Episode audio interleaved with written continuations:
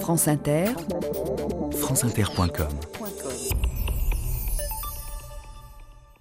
Bonjour, aujourd'hui une figure étrange à la cour de Napoléon, Catherine Hopcher, femme du maréchal Lefebvre et plus connue sous le nom de Madame Sans-Gêne. Ah ben, oui, sire, c'est moi. Ah, pensiez-vous que ma cour pût être confondue avec un halo poisson? Je suis la femme de Lefebvre, moi, figurez-vous. Savez-vous bien, madame, que votre franc-parler pourrait vous mener plus loin que vous ne pensez Vous vous exprimez comme, comme un grognard.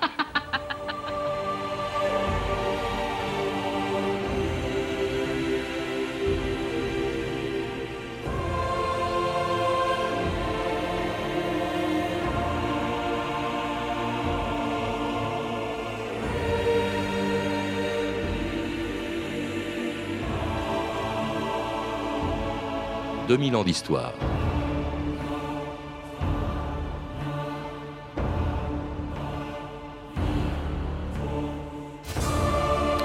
Un jour, jalouse des honneurs dont Napoléon avait couvert la maréchale Lefebvre, Madame de Lusignan avait demandé à l'empereur Pourquoi Votre Majesté a-t-elle laissé tomber le titre de duchesse sur Madame Lefebvre?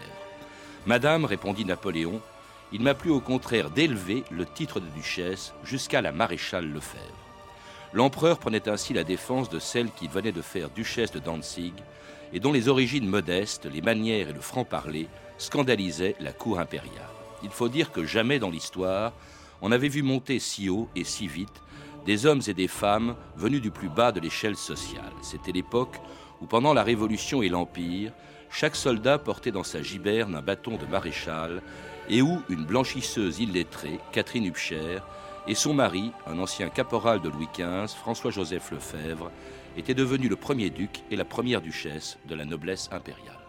Ah ben, dis donc, il ne fait pas les choses à moitié, ton patron. Une couronne chacun. On a beau dire, ça fait drôle, non? Ah oui, mais vu mes états de service. Oh oui, mais quand même, écoute. Bah, qu'est-ce qu'il y a d'extraordinaire? J'ai suivi la filière, moi. Oui, oui. Tiens, sergent, capitaine, commandant, colonel, général, maréchal, du roi. Je suis passé par l'ancienneté. Oui, mon zizik. Mon zizik Eh, premier. attention, Catherine, attention, un peu de tenue, quoi, tu verrais. Oh, c'est vrai. Ah ben, dis donc, est-ce que tu te rends compte qu'il n'y a pas 200 mètres d'ici à mon ancienne boutique? On en a fait du chemin de 100 mètres, et ça n'a pas été long. Tu te souviens quelle chaleur? T'étais prêt à te faire tuer pour prendre les Tuileries et foutre le roi dehors? Hein? Mais aujourd'hui, les Tuileries, on est dedans. Et le roi, c'est moi.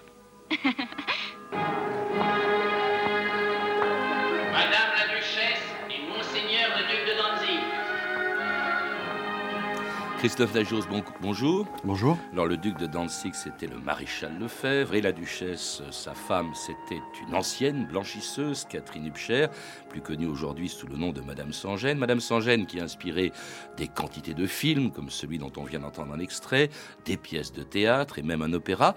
Mais alors curieusement, une seule biographie, la vôtre, hein, qui a été euh, publiée il y a quatre ans aux éditions La Nuit est bleue, Madame Sans-Gêne. Alors en fait, euh, la maréchale Lefebvre n'a jamais porté ce surnom de son vivant. Je crois que c'est une pièce de théâtre qui, 60 ans après sa mort, lui a donné ce surnom de Madame Sans-Gêne.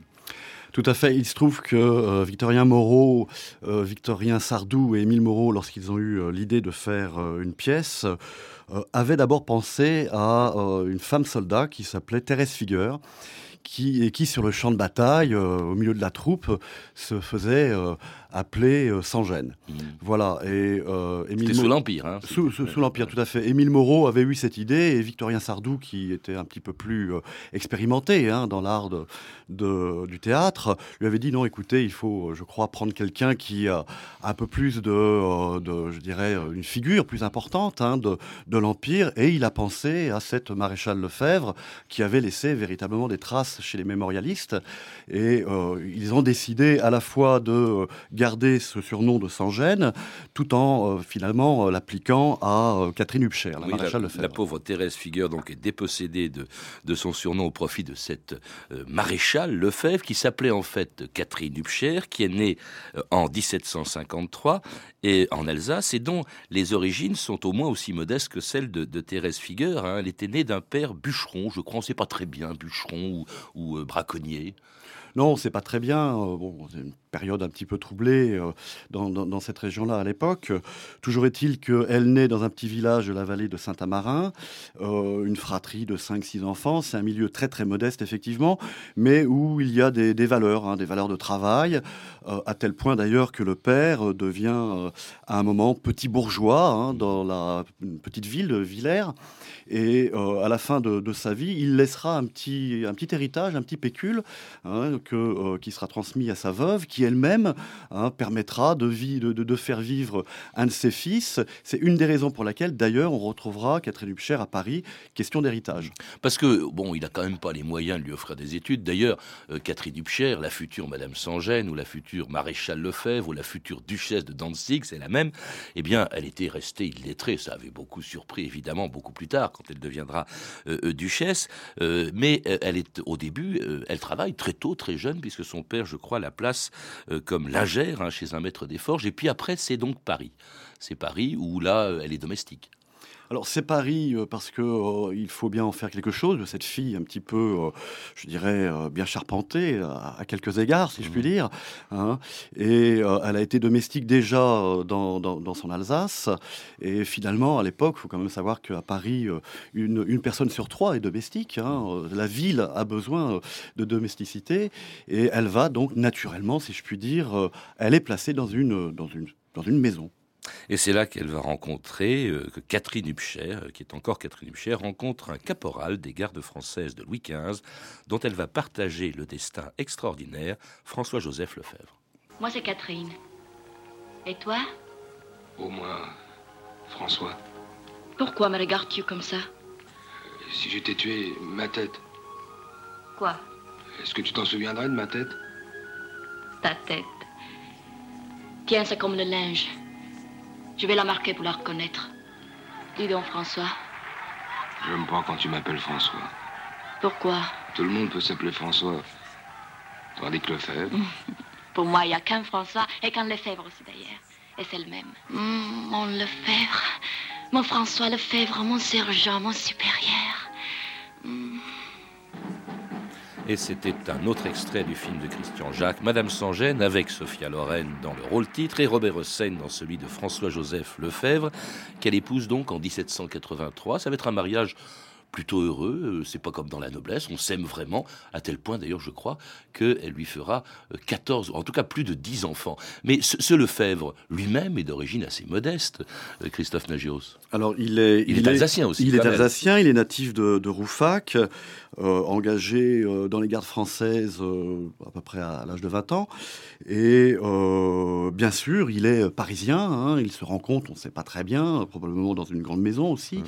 il euh, il est euh, caporal, instructeur, c'est quelqu'un euh, de rigoureux, hein, qui, je crois, aime beaucoup la discipline. Et ils vont se rencontrer, les hasards de la vie, comme aujourd'hui, finalement. Hein, ça n'a rien d'exceptionnel non plus. Mm.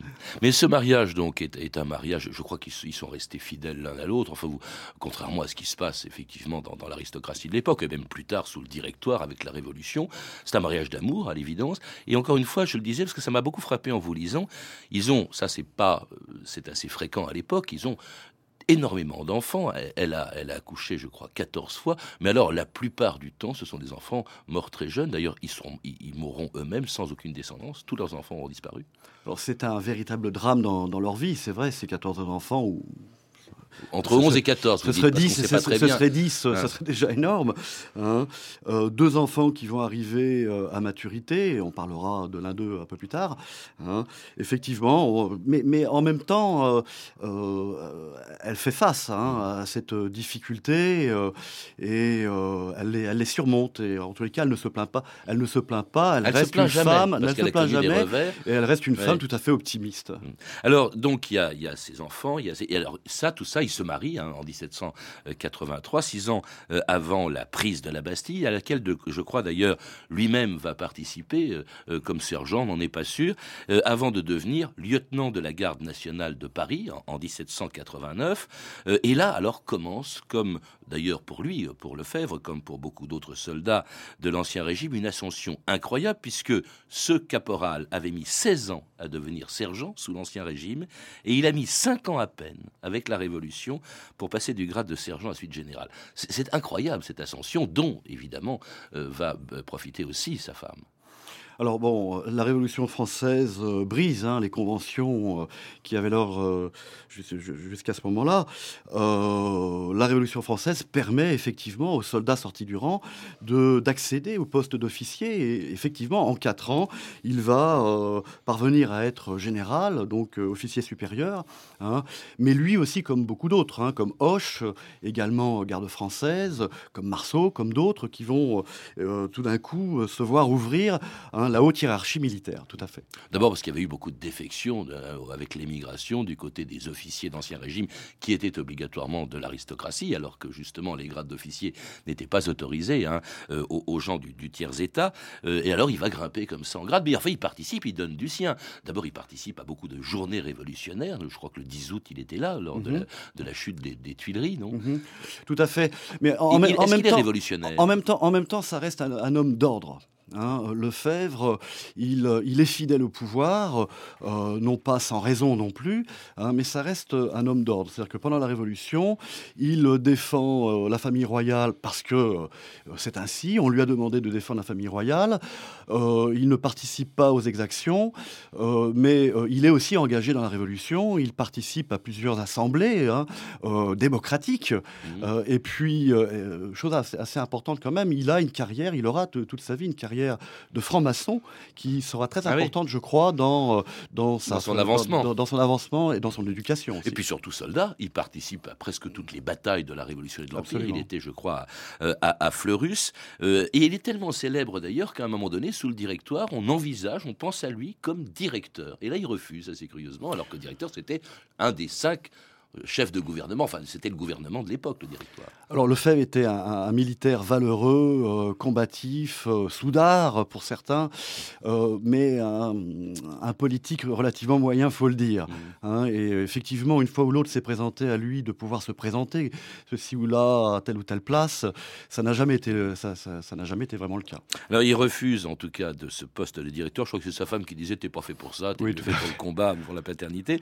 Il participe. Alors, en revanche, il, il va s'associer évidemment euh, au destin de Napoléon qu'il rencontre très tard en 1799 et, avec lequel il va participer au coup d'État de Brumaire puisqu'il dirige, je crois, l'armée à Paris euh, euh, à, ce moment-là. Et puis Napoléon, alors du coup, va faire sa carrière. Il le fait maréchal en 1804 et même en 1807 premier duc et sa femme première duchesse de la noblesse impériale, mais sans que ni l'un ni l'autre ne renient leurs origines sociales, ni les manières d'ailleurs, qui surprennent la nouvelle noblesse de l'Empire. Monsieur le duc et madame la duchesse attendent votre excellence. Entrez, entrez, Fouché. Entrez, entrez, mon cher Luc. Bonjour, mon cher duc. Bonjour, mon cher Luc. Mes hommages, madame. Vous m'excuserez, hein, mais les chemises de Lefebvre, c'est toujours moi qui les repasse. Pas vrai, Zizig? C'est moi, Zizig. oui, c'est plus gentil que duc de Danzig, non? Tenez, c'est comme l'empereur. L'idée de l'appeler Majesté, ah non, ah non. Il m'a chargé de vous inviter à une réception à la cour qui aura lieu dans trois jours. À la cour? Moi? Hé, hey, Zizig, tu me vois à la cour bah, Allons, Catherine. Après tout, elle a peut-être raison de ne pas paraître aux Tuileries. Ah ouais? C'est plus prudent. Plus prudent Mais oui, à quoi bon vous exposer inutilement? Tous ces gens qui vous guettent, qui aimeraient vous voir tomber. Les sœurs de l'empereur, par exemple. Eh ben, si c'est ça, j'irai aux Tuileries. Et on verra lesquelles mangeront qui et qui mangera lesquelles. Si elles masticotent, ça fera du bruit.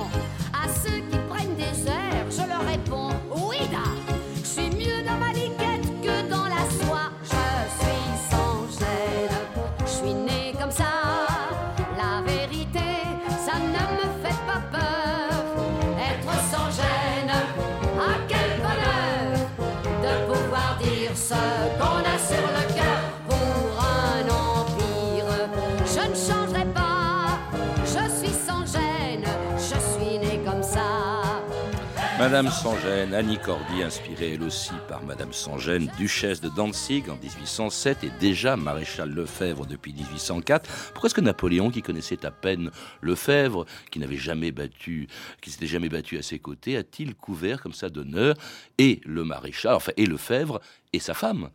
Ça peut, ça peut paraître surprenant, euh, Christophe Nagios. Je, crois que d'abord, euh, Napoléon lui-même sait ce qu'il doit à, finalement à tous ces soldats hein, de, de, de, la Révolution, qui ils soient. Euh, par ailleurs, je crois qu'il... Euh, mais tous ne sont pas venus, devenus maréchaux. Un des 16 maréchaux de Napoléon, c'est Lefebvre. Oui, mais je crois qu'il est emblématique, si vous voulez. Il est vraiment emblématique de ses parvenus, finalement, hein, de l'histoire et, de l'Empire. Mm.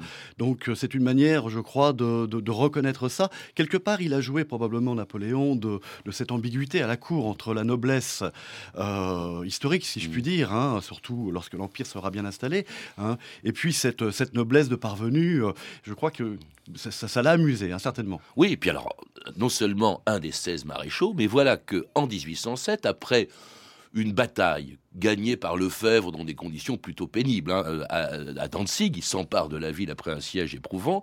Voilà qu'il fait de Lefebvre et de sa femme le duc et la duchesse de Danzig et les premiers ducs de la noblesse impériale. Alors là, c'est vraiment les mettre en tête. Oui, il se souvient, il se souvient quand même que Lefebvre, comme vous l'avez dit tout à l'heure, était présent à ses côtés lors de l'état du, le coup d'État du 18 rue Rumer. Euh, et puis, euh, encore une fois, il distribue euh, les Napoléon distribue ses titres de noblesse comme il l'entend. Oui, mais le premier, hein comme ça. Hein. bah oui, furieux, ça, aurait, pu être Kellerman, effectivement, mais mais je, je, je crois que c'est une manière aussi d'asseoir véritablement son pouvoir. Et il va distribuer à peu près 800 titres être nobiliaire euh, jusqu'en 1815. Et, euh, oui, il y en aura d'autres après. À d'autres, bien sûr. Euh, c'est une manière véritablement de montrer son attachement au populaire aussi. Hein. Lui-même, après tout, Napoléon, on sait les difficultés qu'il a eues à, réunir sa famille, à réunir ses titres de noblesse. Hein. Lui-même s'exprimait pas toujours de manière tout à fait très académique.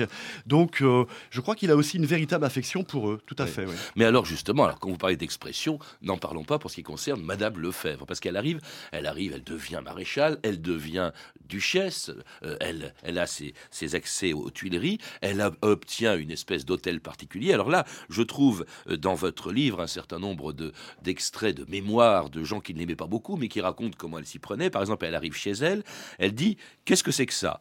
Madame la maréchale, c'est une bibliothèque. À quoi que c'est bon À serrer les livres, madame. Ah, cette bêtise, mon mari n'est pas liseur, je ne suis pas lisarde, ainsi j'en ferai mon fruitier. Et comme ça, il y en a partout des réflexions qui étaient connues. Un jour, elle s'adresse comme ça euh, à, d'autres duchesses et elle dit C'est nous qu'on est les duchesses. C'était fabuleux ce langage, en plus avec l'accent alsacien euh, de, de Madame Lefebvre à la cour elle décide euh, très certainement de ne pas singer finalement euh, une culture, des pratiques, des conventions qu'elle n'a pas. Elle sait que à l'âge de 40, 50 ans, elle va arriver finalement à ce statut assez tardivement dans sa vie qu'elle ne pourra pas rivaliser. Hein. Et d'une certaine manière, elle retourne à la situation en se disant bah, je vais rester moi-même, je reste moi-même, j'ai mon langage, j'ai les honneurs, j'ai de l'argent, mon mari est euh, maréchal, duc d'Empire, et puis, comme on dit en alsacien, sèche-saut, c'est Et alsacienne, d'ailleurs, jusqu'au bout des ongles, au point que, je l'ai appris en vous lisant, Christophe Nagios, c'est elle qui a introduit, qui a fait connaître la choucroute à Paris. Oui, tout à fait. Elle avait des relations régulières avec quelques amis euh, en Alsace et elle se faisait livrer euh, des tonneaux de choucroute. Euh, absolument, oui. Et puis très fière, comme son mari, de, leurs origines sociales, il y a cette très belle formule. J'ignorais qu'elle était de le faire parce que j'avais déjà entendu quelque part. Il y a un jeune noble très, très orgueilleux qui fait devant le maréchal Lefebvre qui étale sa généalogie et le duc qui est excédé, le duc de Danzig, le maréchal Lefebvre, l'interrompt brusquement et lui dit vertement Ne soyez pas si fiers de vos ancêtres je suis un ancêtre, moi. Ça, c'est beau. Hein, tout à fait. Ils avaient tous les deux vraiment de l'humour. Hein. Euh, s'ils n'avaient pas forcément euh, une culture euh, académique, encore une fois, ils avaient vraiment beaucoup d'esprit. Et je crois que c'est ça qui a, retenu les mémorialistes et qui a vraiment intéressé plus tard Victorien Sardou. De l'humour, et puis n'oubliez pas leurs origines, ils ne les reniaient pas en, en, en tout cas, contrairement à d'autres qui préféraient justement les oublier, mais qui n'hésitaient pas aux Tuileries à rappeler à Madame Lefebvre qu'elle n'était pas née duchesse de Danzig. Faisiez-vous alors avec votre clientèle Hein? Ma clientèle? Oui, nous nous sommes laissé dire que vous aviez été... Blanchisseuse, oui, Altesse. Et vous pouviez laver le linge sale des autres. Oh, c'est moi, j'étais blanchisseuse. Ah, ça vous la coupe. Et le plus drôle, c'est que si je n'avais pas été blanchisseuse, je ne serais pas là ce soir. On revient de loin tous. Elle n'y a pas s'en cacher. Regardez Augereau. Sa mère était marchande de quatre saisons. C'est comme toi, Jourdan, qui était garçon de magasin. Et Oui, toi, oui. Masséna? T'as commencé à vendre des olives dans la rue. Murat, le brave Murat. Qu'est-ce qu'il était, le roi de Naples? Valet chez son aubergiste père. Entre nous, on est une drôle de noblesse. On ne descend pas des croisés, on descend de nous-mêmes. Raison de plus pour ne pas apporter à la cour les façons et le langage du corps de garde. Et ce langage de corps de garde, effectivement, il plaisait pas à tout le monde. Elle avait pas mal d'ennemis à la cour, euh, Christophe Légios. Oui, la euh, impériale. la, la- la- la noblesse d'Ancien Régime vraiment voyait d'un très mauvais œil, hein, si je puis dire, euh, l'arrivée de cette parvenue parmi les autres. Mais enfin, elle, elle ne se taisait pas, elle était elle-même.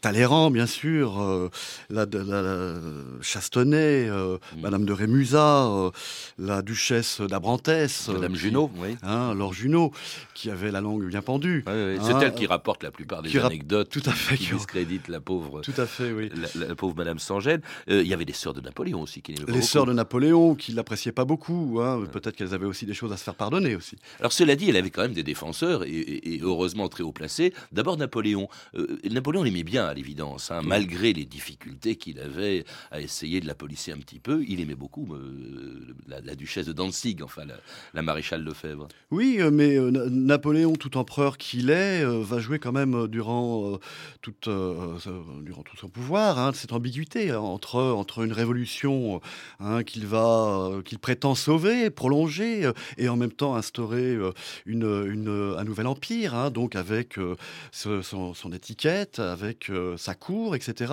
Il va jouer de cette ambiguïté tout le temps jusqu'à un peu plus tard Marie-Louise. Mais en tous les cas, pendant euh, il est marié à Joséphine, Joséphine elle-même n'étant pas une femme particulièrement De la haute euh, noblesse, enfin, voilà, bon, euh, ce sont des gens qui se connaissent, qui sont connus pendant le directoire. hein. et Napoléon, de ce point de vue-là, il est fidèle. Oui, il apprécie vraiment euh, Catherine Hubscher, absolument. Donc, donc il la défend, bien qu'elle l'embarrasse un peu. Je crois même que dans les cours étrangères, euh, on, on connaissait la réputation, le franc-parler euh, de Madame Sangène. On s'en moquait en disant Regardez-moi cette noblesse. Et elle était devenue, au fond, euh, l'incarnation de la noblesse d'Empire, c'est-à-dire la nouvelle noblesse. Bref, il a quand même défendu, parce que Joséphine euh, défendait aussi Madame Sangène. Je l'appelle comme ça, même si Oui, c'est oui. que plus tard qu'on lui donnera ce surnom. En revanche, dès qu'il divorce et dès que Marie-Louise arrive à la cour, là, elle devient vraiment indésirable, Christophe Tagios. Oui, alors Marie-Louise, c'est un coup de froid, si je puis dire, pour l'ensemble de la cour, pas pour, euh, pour euh, euh, Catherine Hubscher, mais en particulier pour elle. Elle ne s'y retrouve pas. je dirais, les codes sont pas tout à fait les mêmes. La décontraction, visiblement, ne lui est plus permise. hein, et elle va, elle va se retirer de, ce, de la cour. Tandis que son mari, au contraire, continue à se couvrir de gloire. Il a près de 60 ans, il part en Russie, il est même, je crois, le premier, il devient le patron de la garde impériale, c'est pas n'importe quoi. Il est le premier à entrer à Moscou. Et là, il se passe en Russie quelque chose de dramatique, c'est que un de leurs deux derniers enfants, Xavier, avec lequel ils ont eu beaucoup de problèmes, vous le soulignez, meurt euh, pendant la campagne de Russie. C'est assez éprouvant quand même. Oui, c'est un Ils garçon. n'ont plus d'héritier quasiment. Non, ils n'ont pratiquement plus d'héritier. Euh, Xavier est un garçon tête brûlée, comme on dirait aujourd'hui. hein. Euh, ce qu'on pardonne aux parents, on le pardonne pas du tout euh, à lui. Mais euh, il a une fin de vie qui est tout à fait remarquable, qui est rapportée d'ailleurs par Louise Suzy, qui est une, une Française à la cour de de- du tsar, mais qui va revenir avec la retraite de Russie, qui va décrire sa, sa- sa fin, qui est tout à fait émouvante et qui montre un garçon attachant malgré tout. Et c'est aussi la fin de l'Empire. Alors à ce moment-là, quand l'Empire tombe en 1814-1815, il y a eu deux, on le sait, il a été deux fois, il a deux fois abdiqué, Napoléon. Mais euh, euh, comment dirais-je, Madame Sangène, euh, la duchesse de Danzig, Madame Lefebvre, reste fidèle à Napoléon, contrairement à son mari qui se rallie à Louis XVIII. Alors là, elle, elle lui en veut un petit peu. Hein. Louis XVIII, quand même, euh, lui fait, lui permet de garder ses titres, le fait chevalier de Saint-Louis, le fait entrer à la chambre des pairs, mais elle, elle refuse d'aller à la cour. Oh, Il ira quand même un petit peu au, pu- au purgatoire. hein, Oui, euh, oui, un peu. Un Mais elle, peu. elle refuse d'aller à la cour. hein. Elle refuse d'aller, à la cour refuse des d'aller à rois. la cour, elle ne rend pas hommage au roi, ce qui est quand même un acte euh, politique fort presque. Hein. Elle, ne, elle ne lui rend pas hommage, elle reste tout à fait fidèle à la mémoire de Napoléon. Et puis alors, ça va durer euh, longtemps. Son mari meurt en, en 1820. Elle, elle mourra 15 ans après lui. Elle meurt sous Louis-Philippe à 82 ans. À l'époque, c'était rare d'atteindre cet âge-là. Et puis alors, complètement oublié, s'il y avait eu cette pièce de Victorien Sardou, il y a eu un, un- un opéra d'Umberto Giordano où, elle- où le rôle était joué par Sarah Bernhardt. Il y a eu plusieurs films dont le rôle justement de Madame Sans-Gêne, Gloria Swanson, Arletty, Sophia Loren, beaucoup plus belle que la vraie euh, Madame Sans-Gêne. hein. Je la vois sur la couverture de votre livre, Christophe Najot, c'était pas une beauté. hein. Non, Elle avait sûrement du charme, mais C'était pas une beauté, mais ça, ça, ça- ça- ça montre en tous les cas que euh, dans euh, l'imaginaire euh, populaire, collectif, on s'est approprié le personnage et qu'on l'a transformé bon, à la mode du jour avec des canons euh, qui correspondent plus à ce que les gens euh, attendent. Il n'empêche qu'à chaque fois, le verbe reste euh, haut, comique, plein d'esprit, plein pourquoi, d'humour. pourquoi est-il resté si populaire depuis cette pièce de Victorien Sardou jusqu'à aujourd'hui? Je crois qu'elle est restée populaire parce qu'elle est arrivée à un moment donné où Victorien Sardou a réhabilité d'une certaine manière Napoléon. hein. Euh, euh, C'était il y a un siècle déjà, peut-être impolitiquement correct, hein, de parler de Napoléon.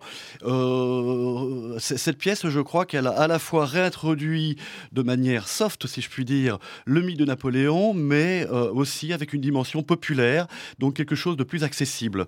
Et de ce point de vue-là, Catherine Hubscher, elle, permet euh, précisément de s'approprier hein, cette histoire. Merci Christophe Nagios. Vous êtes l'auteur, je le rappelle, de Madame Sans-Gêne, une femme du peuple à la cour de Napoléon, publié en 2001 aux éditions Nuée Bleue. Vous avez pu entendre des extraits de Madame Sans-Gêne de Christian Jacques avec Sophia Loren dans le rôle titre, Robert Hossein dans celui du maréchal Lefebvre et Julien Berthaud interprétant Napoléon.